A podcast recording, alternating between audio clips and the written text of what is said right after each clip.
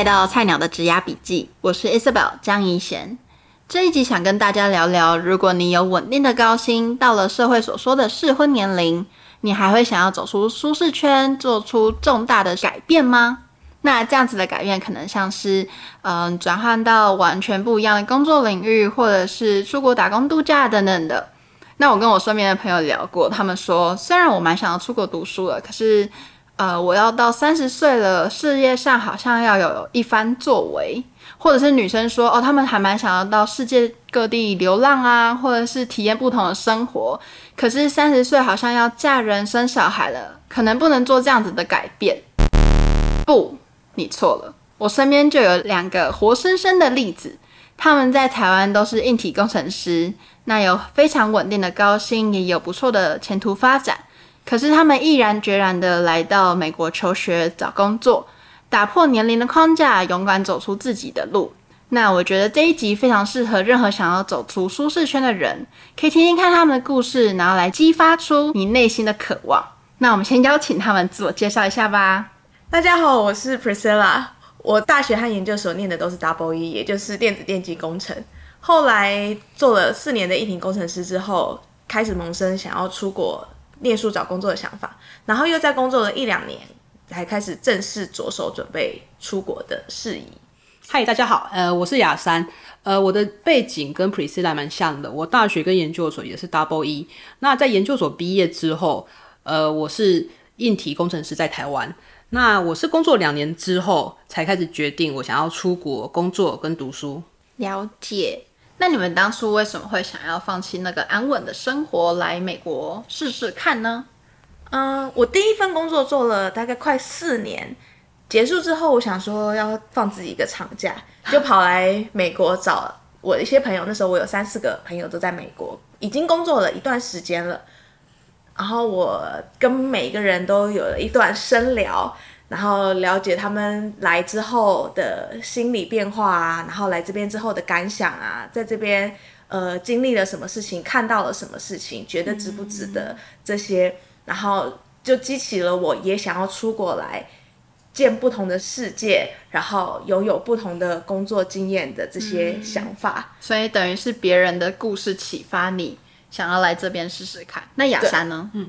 哦，我的状况是因为我工作之后，就是我们公司在美国海外这边有就是不同的 team，然后当时我们就是一起合作 project，所以当时就跟他们聊天合作，所以基本上大概就是有待了解他们在海外美国这边的状况怎么样呢？所以就是讨论聊完之后，就是对于在海外工作会有一点向往这样子。嗯，那你们那时候就是萌生这个出国读书的念头的时候，你跟家人说说，你们他们是支持的吗？当时我家人是蛮支持我的决定，因为他们觉得就是，毕竟这是我想要做的，他们觉得就，呃，就想想做就做吧。嗯，那 Priscilla，嗯，我自己的家人就是直系亲属或是我的兄弟姐妹们是完全没有意见，就是我想做什么就做什么。那一些其他的亲戚可能会觉得说。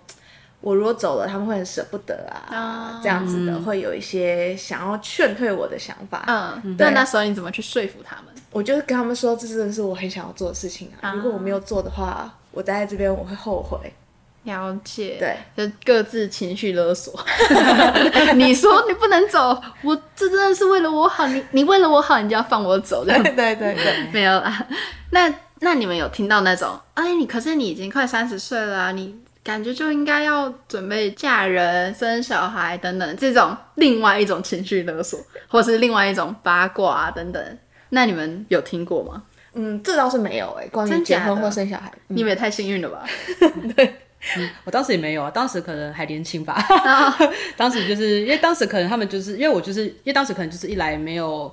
男女呃没有另外一半，然后、嗯、所以就觉得呃就是无事一身轻，没有就没有包袱，然后所以可以去追求自己想做的事情这样子。嗯，其实我觉得就算有男女朋友好了，真的想要做的事情还是去做，因为如果你今天真的为了这个男生，然后你就不出国，你之后老了，你真的就是你嫁给他的话，嗯、哼你可能十年后、二十年后，你也会觉得哈，我好想要出国读书，可是那时候因为我要嫁给这个人，所以我不能出国。嗯哼，或者是你根本就没嫁给他，你是两年后又分手了，那你不是很浪费啊？对啊，所以我一个我真的觉得我自己个人的价值观是觉得你真的想做你就去做，嗯、就是有时候事实还是要把自己的决定放在前面会比较好。嗯，我是觉得只要家人支持就 go for it 这样子。嗯嗯嗯，嗯，对对对。那你们来到美国之后，你们觉得这边的生活啊，就是工作有你们想象中的美好吗？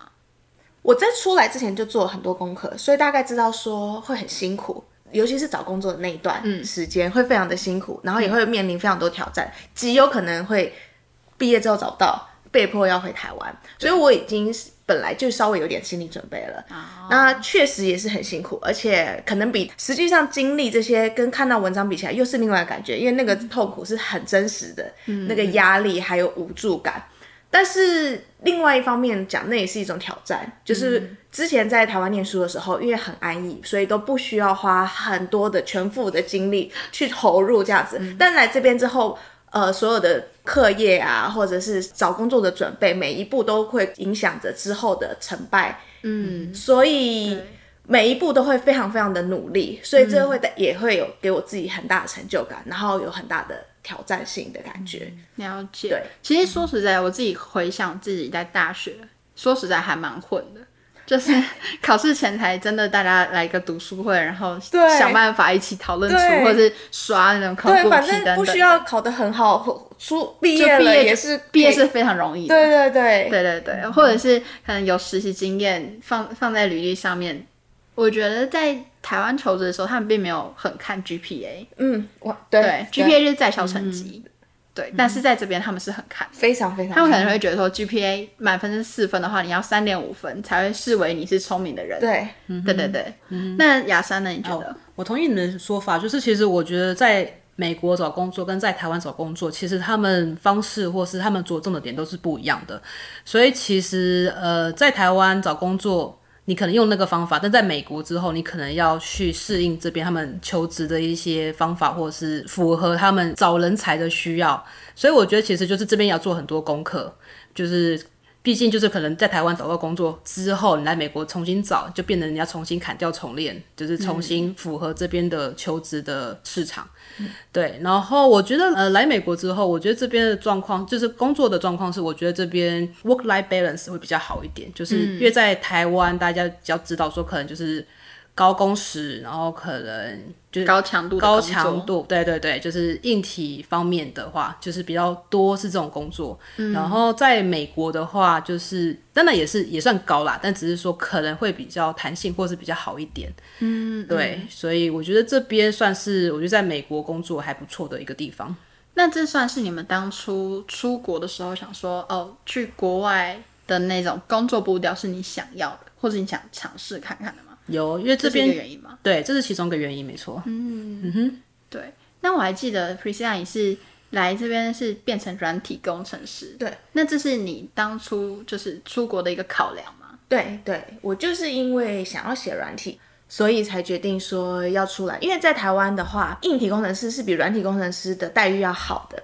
哦。那所以如果我很想，我当时很想要写软体，又觉得想出国，嗯、那我干脆就出来。重念一个软体，因为美国在这边的软体工程师待遇是相当好的，嗯、那那这也是他顶端，对，金字塔顶端，啊，这也是给我一个机会，就是圆了同时圆了两个梦。哦，嗯、对，有啊，身为一体工程师，觉得啊，软体真是很香，觉得很好。对对对，因为我就觉得，其实很多人出国读书，可能有些人是刷学历，那也有些人是想说，干脆就换一个领域，跑道，对，然后可以。尝试完全不一样的一个机会，所以等于你是踏出两个舒适圈，可以这么说，哇，不容易，不容易。那你那时候，就是你们那时候在美国求职的时候，其实蛮辛苦啊。那你们有遇到什么比较不顺利的时候吗？然后那时候会不会想要回台湾啊？等等的。嗯，我是完全没有想要回台湾，因为我当时的目标就是要在美国念书完以后找到一个稳定的工作，好好在美国赚大钱。所以那那如果回台湾的话，就变成说我这一段付出，呃，对我来讲是一个我没有成功达到我的目标，所以我我我就是想要。尽量避免，就是我不得不回台湾这件事情，嗯、所以我是没有想说把这个当成一个退路的。嗯，因为我那时候找不到工作的时候，我就一直跟我爸妈哭，然后我妈就说：“那就回来嘛，回来发展也很好啊。嗯”然后我就觉得不行，回去就好像输了。对对对对对，我也是一直哭，但是呢，就觉得不行，我一定无论如何都要撑下去。嗯、但我觉得这真的是每一个留学生都会遇到的一个困扰。嗯、大家可以去听我另外一集，然后我有一个朋友，他也是。就是面临这样子的选择，其实他最后还是回亚洲发展。可是我觉得他那个故事很激励人心，这边打一下广告。对，那那时候亚珊你求职的时候，我记得还算比较顺利。OK，、嗯、对，就是还蛮幸运的，就是还、OK、上积德。对，真的有拜一拜，平常拜一拜。没有啦，就是我觉得来美国，那我大概来讲一下，就来美国工作，大概可能有一些，我觉得因为。台湾工作跟美国工作的状况，就是我觉得美国这边主要是因为你的同事或者是你身边的人会比较多，是从不同国家或者是不同背景的人，所以其实我觉得就是要学会，比如说要跟他们如何沟通，或者是有一些观念上的不一样，嗯、就是我觉得这边是需要去学习的，然后跟去适应。嗯、所以我觉得来美国这边是我要做这些适应或是学习，对，相较于在台湾工作的部分。对，其实不是说在国外工作就是、嗯、哦超级完美，其实我们也遇到了很多困扰。嗯、真的没错，啊、没错，就是可能大家会觉得在美国就是工作还蛮蛮不错，或者是薪水看起来也不错，嗯、对。但是让我们也是算是有付出一些努力，或是付出非常多的努力。哦、是，对不起，我我讲起来，我讲的还蛮对。其实我相信就就是现场所有人，就是在这边最后留在这边的人，大家都是经过了蛮多努力才会留在这边继续工作的。对，嗯，我简单举一个例子好了，就像你在台湾办公室，你只是想转过去跟人家打屁哈拉一下，这是一个非常容易的事情。对，可是在美国，其实有些人可能会觉得说，哦，他们美国人不是很开放吗？就随便聊天都嘛可以。可你随便聊天，你第一句话要说什么？就是那些 small talk 是。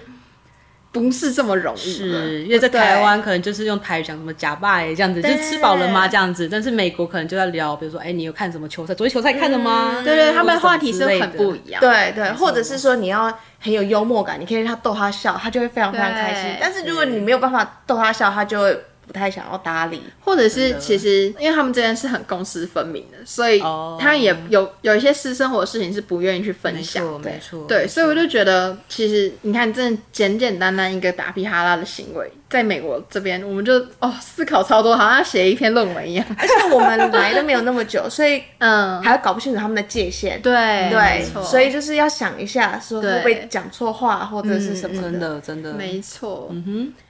那你们身边有其他朋友是也像你们这样子，呃，半路杀出家，就突然出国读书，然后放弃稳定的高薪等等的吗？嗯，像没有，大概就只有我吧。真假？那那你那时候做这个决定的时候，他们有说什么？就是那时候办公室的同事，可能跟我年龄差不多的，或者是说稍长一两岁的，就会衷心的劝告我说：“你现在这个年纪，就是这个这个程度，因为我那时候已经工作几年了嘛。”他说：“啊，这个。”这个时间点出去再回来，对工作上的加分不大，这样子。因为到了工作几年之后，比较看重的就是经历的累积。嗯，对。那出去回来的话，虽然说会有了国外的见识，然后还有英文能力的增加，但是那一段那几年的工作累积，等于就是空窗就没了。嗯，那这个一正一负。加减起来未必是加分，或者是说加分可能加的不多，嗯、所以他那时候是有真心的，我们两个有讨论了一番，他是这样子的看法，嗯、对，也劝我说是不是要好好思考。对，那那时候他这样讲的时候，你内心是怎么去平衡这个事情的？嗯，主要当然就是我还是很想要出来见识，嗯、然后那另外一个就是说我的目标就是想要在这边。留下来继续工作。嗯，那如果说我可以达成这个目标的话，那回去加不加分就没差了嘛，嗯、因为那个不是我预备要走的路。嗯、对，对，所以死都要留下来，就是如此。哇，没错，没错。嗯、那其实像我们这样子，就是我觉得女生多少还是会承受一些刻板印象，会觉得哦，你就是三十岁了，你就应该要结婚生小孩。就连我现在二十五、二十六岁，我都会被问说，哎、嗯，你什么时候要结婚？你什么时候要生小孩？我就觉得哦。会不会太早？要不要放过我？之后才刚找到工作，你怎么又问我下一个人生阶段的事情呢？这样子，对。那你那时候就是你们刚刚说到别人不会这样问你们，但是你们内心有没有想过这件事情？会不会觉得说啊，我之后如果要生小孩的话，我就变高龄产妇啦，等等的？就是你们怎么去调试自己的心情？我本来就没有一定要结婚或生小孩，但是这可能跟一大部分的女生比较不一样，所以不能套用到大部分女生身上。但是我是把这个东西看得比较轻，然后把我自己对于理想或者是自己生活的追求看得比较重，所以我就可以毅然决然的出国。嗯、对。了解，那雅珊呢？嗯，我的状况是，我觉得我是随缘啦，就是随缘看待，对，嗯、就是缘分来了就会来了，嗯，对，然后不管你在哪里都可以。哎、欸，是的，没错，没有，我是觉得说，因为目前像我们，我们基本上我们来美国其实也没有几年，所以其实我在目前的重心是先放在工作上这部分，所以我觉得，嗯，你刚刚讲那些，我觉得我目前还没有一些重心，或是它不是在我们前面的顺位部分。嗯。我是觉得我们到时候要生小孩的时候，科技已经进步到没有高龄产妇的隐忧了，随时想生都可以生，对对对，隔空取婴，只是你要不要生而已。其实身体保养的好，健健康康的，其实还是蛮容易的啊。我个人是这样觉得。好，我们到时候看你的发展。好，我到时候再生十个这样子。十个吗？没有没有，我不想生一个篮球队这样子。篮球队。对，那你们会想要鼓励一下现在在听的听众，如果他们想做出什么样的改变，可是又觉得啊，我好像现在这个阶段这个工作机会很好，这个薪水也很好，或者是。大家觉得我现在这个年龄好像不能这样做。总而言之，就是想走出舒适圈的人，你会给他们什么样的建议？这一步确实是很难，然后确实是会有得到，也会有牺牲。所以呢，就像我之前遇到同事给我的建议，那确实也是非常好的建议。所以我思考了非常非常久，然后列出了我有多大的几率可以留下来，也就是有多大的几率可以完成我的目标。然后，那我如果完成我目标，呃，我可以得到什么？那如果没有完成，我会输掉什么？这就是像是一个赌局一样，嗯、就是你放了多少东西进去，嗯、你有可能输掉多少，那赢的几率有多大？嗯，然后我自己是把这些东西都列清楚，然后确定我可以承受我失败的风险。对对，然后我确实也非常非常想要赢到我想要得到的东西。嗯嗯嗯嗯，所以我我的建议是说，你要非常非常清楚的审视过。嗯，呃，有可能你出来了之后后悔，也有可能你不出来以后觉得后悔，这两个都有可能。嗯、所以找一个自己比较不会后悔的，对，当下你想要做什么就去做什么那种感觉。对对，因为谁知道之后会发生什么事情？嗯，就像我们出来读书，我们没有办法保证说我们一定会留下来工作。对对啊，所以这真的是自己。就是有点像人生的一个赌局，对，真的是赌，看你愿不愿意赌下去这样子。嗯、有些人会觉得说，呃，我现在不出国读书，我卡在心里会卡一辈子。但有些人就觉得没关系啊，我不出国读书，反正我也不爱读书，我之后 多赚一点钱出去玩就好啦。对等等，对，没错，就是看你自己想要什么。对对，对。那雅山会有什么建议？我觉得呃，建议是说，我觉得跟就是 Priscilla 讲的蛮像，就是。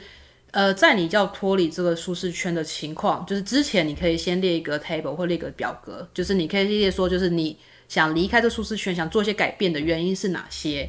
然后，呃，如果这个情况发生之后，你或许会获得哪些好处或坏处。同时，如果假设你做出改变之后，你可能会损失，或者是你会有什么意外的事情，就是反正就是凡事有舍才有得。所以，其实我觉得。嗯呃，先先自己先分析好你自己每个决定，你有什么呃得到什么东西，或者是会失去什么东西。嗯、那之后，当然我觉得，假设如果你想获得的东西当中，如果有一些是你觉得你一定要去做，或者是你觉得你不去做，嗯、你之后可能回头看这件事情，你会觉得有点后悔的话，我觉得是可以去试看看，尝试去做。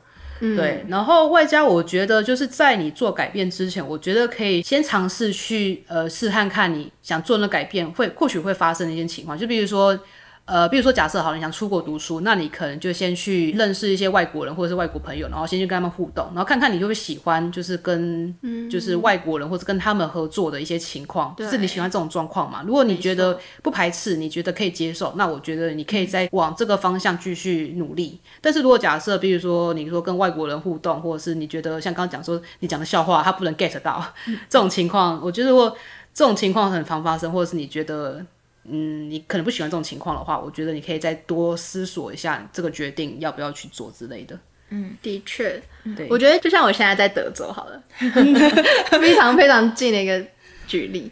就像我，我有在想说我要不要搬来，然后就想说、嗯、啊，我先来德州先体验一下这个生活，喜不喜欢这边的步调，喜不喜欢这边的人，嗯、再来去决定这个重大决定。对，对对对，就像刚刚 Priscilla 说的、啊，他先过来跟美国的朋友聊过天，嗯、知道这边的工作形态是什么，然后才启发他说，对我就是想要来这里。对，嗯、这样子的好处也是，就是不会一切都是自己的想象。对对对对，已经有体验过，不管是。从人家的口述间接的体验，或者是说自己去尝试一些类似环境的体验，你就是已经知道说大概会是什么样的情况。嗯、对，对，因为我觉得很多，就是因为我觉得人都是有盲点，就是你会对于一些未知的事情就充满了太多美好的想象，或者是坏的想象。对，但是就是你可能要去求证，或者是。就是很多事情是你经历之后才发现，哎、欸，怎么好像跟你想象中不太一样？对对，所以我觉得这部分是你要先做好的功课，嗯，对，而不是说我们就是直接栽进去就直接做这个改变。嗯，那你们会鼓励大家来美国读书，就像你们一样走出舒适圈吗？大家都知道，就是。今年因为疫情的情况，嗯，美国其实找工作其实真的是非常非常非常辛苦。我的过程也是很痛苦，几个月，你求职几个月？好几个月，那真的是中间真的是非常非常的绝望。